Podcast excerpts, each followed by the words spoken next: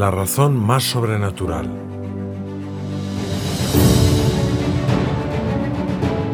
Al comenzar su predicación en la sinagoga de Nazaret, el Señor lee ante los presentes un pasaje de Isaías. El Espíritu del Señor está sobre mí, por lo cual me ha ungido para evangelizar a los pobres, me ha enviado a anunciar la redención a los cautivos y devolver la vista a los ciegos, para poner en libertad a los oprimidos y para promulgar el año de gracia del Señor. Y tras enrollar el libro declara, Hoy se ha cumplido esta escritura que acabáis de oír. Jesús se presenta de este modo como libertador, ante todo de aquello que constriñe la libertad interior, la ceguera de la ignorancia, la cautividad del pecado, la opresión del diablo. De hecho, no son infrecuentes en su predicación las alusiones a la libertad y a la liberación para aquellos que le siguen. Si vosotros permanecéis en mi palabra, sois en verdad discípulos míos, conoceréis la verdad y la verdad os hará libres. Un Dios salvador que ama la libertad. Los primeros cristianos tenían una profunda y exultante conciencia de libertad. Jesús era para ellos el Salvador. No los había liberado de un yugo para imponerles otro distinto, sino que había roto todas las ataduras que les impedían llevar una vida plena. Esta plenitud que ahora se les presentaba como posible se revela en la alegría que rezumaban sus vidas. Estad siempre alegres, exhorta San Pablo, orad sin cesar, dad gracias por todo. Esta es la voluntad de Dios para vosotros en Cristo Jesús. En el principio Dios crea al hombre como Señor de lo creado.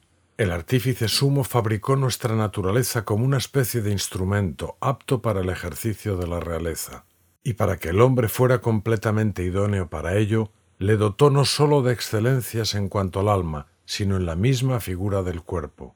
Y es así que el alma pone de manifiesto su excelsa dignidad regia, por el hecho de no reconocer a nadie por Señor y hacerlo todo por su propio arbitrio.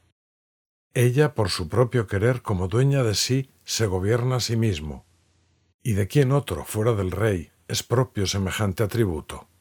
Por el pecado el hombre se ve reducido a la esclavitud, pero Dios le levanta con la esperanza de una salvación futura. Este deseo de redimirnos se manifiesta, por ejemplo, cuando libera a su pueblo de la esclavitud de Egipto y le promete una tierra que deberá conquistar, pero que será ante todo la tierra prometida, un don de Dios donde podrá rendirle culto con libertad. Yo soy el Señor, tu Dios, que te ha sacado del país de Egipto, de la casa de la esclavitud. Y añade, no tendrás otro Dios fuera de mí. Es precisamente así como Dios presenta a su pueblo los mandamientos del Decálogo, como las condiciones para que sea verdaderamente libre y no recaiga de nuevo en la servidumbre. Dios no busca imponerse como un tirano, sino poner a su pueblo en condiciones de aceptarle libremente como Señor. Esta apuesta de Dios por la libertad se entiende si el primer mandamiento, del que según Jesucristo penden la ley y los profetas, no es otro que el amor, amar a Dios sobre todas las cosas y al prójimo como a uno mismo. Porque este no es un precepto cualquiera. Otras cosas se pueden imperar e imponer mediante la fuerza y la coacción, pero el amor no se puede reclamar así. Dios lo requiere como un amante solo después de haber manifestado el amor que abriga hacia su pueblo, solo tras haber mostrado de numerosas formas su cariño y su cuidado. Y es que al amor verdadero solo se puede invitar, hay que ganárselo, porque solo puede ser fruto de la libertad.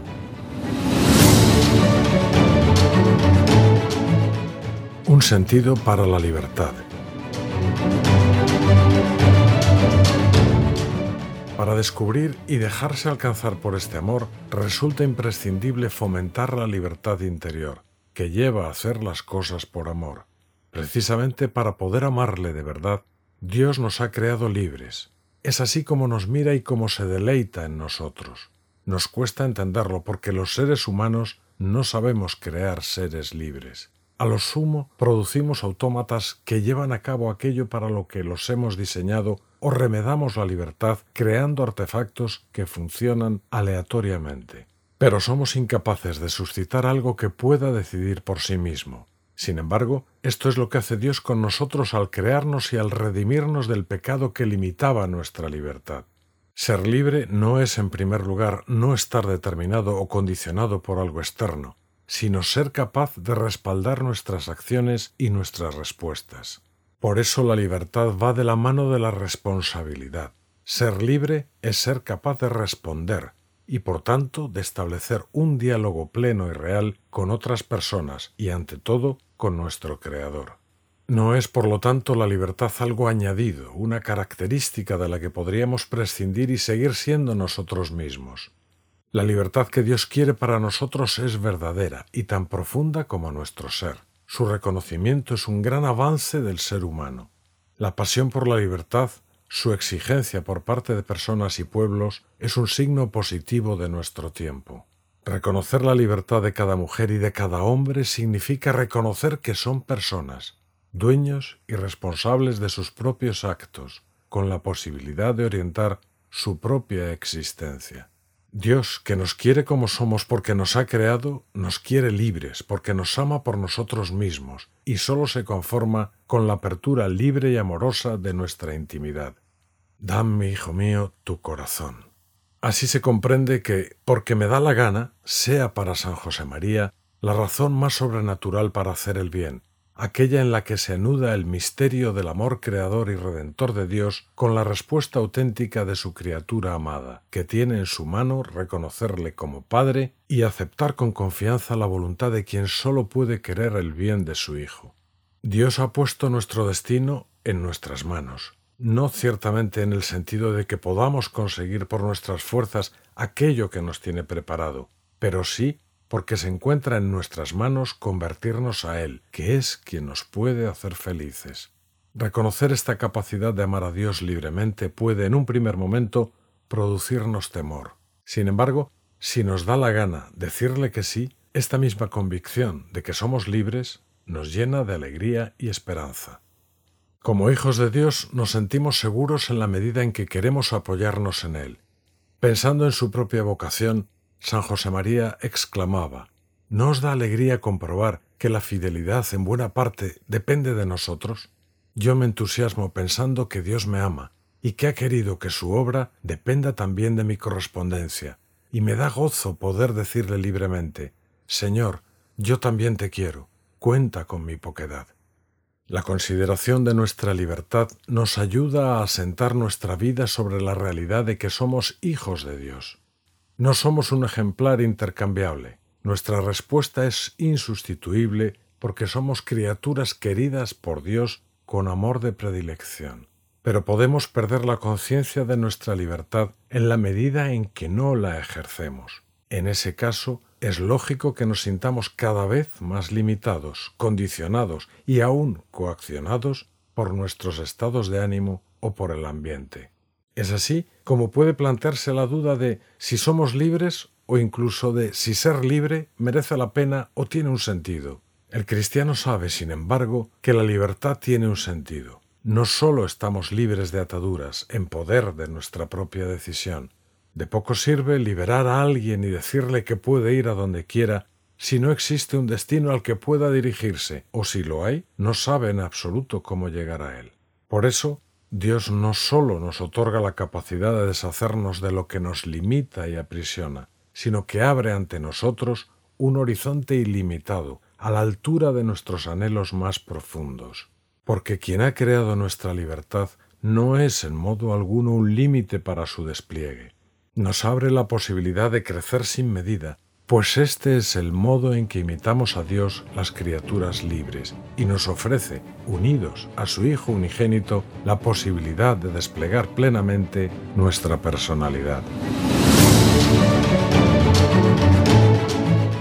Una libertad auténtica. San José María concebía su labor como una tarea encaminada a situar a cada uno frente a las exigencias completas de su vida, ayudándole a descubrir lo que Dios en concreto le pide sin poner limitación alguna a esa independencia santa y a esa bendita responsabilidad individual que son características de una conciencia cristiana. Ese modo de obrar y ese espíritu se basan en el respeto a la trascendencia de la verdad revelada y en el amor a la libertad de la humana criatura. Podría añadir que se basa también en la certeza de la indeterminación de la historia, abierta a múltiples posibilidades que Dios no ha querido cerrar. Tomarse en serio la propia libertad para quien no conoce a Cristo es un camino para encontrar a Dios, pues pone en marcha una búsqueda que manifiesta las posibilidades de nuestra condición junto con sus evidentes limitaciones.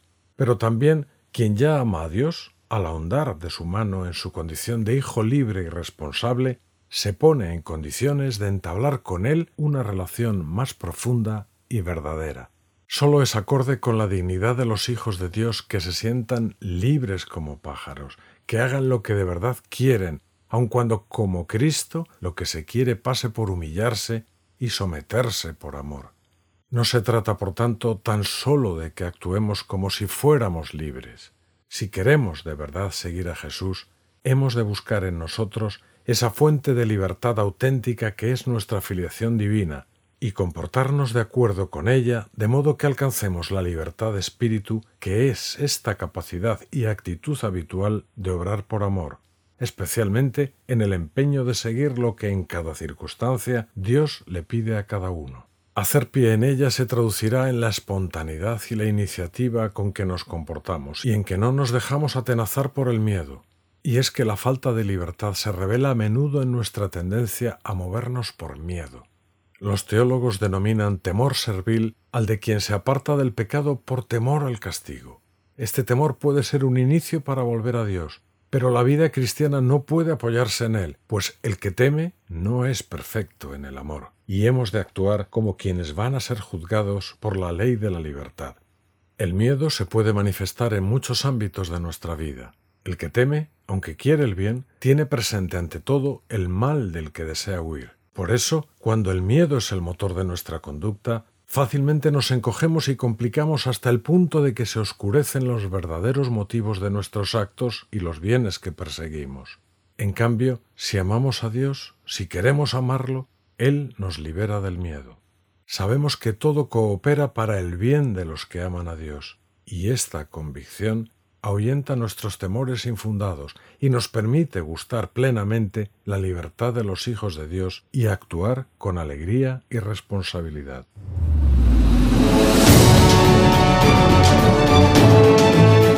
Renovar nuestra libertad.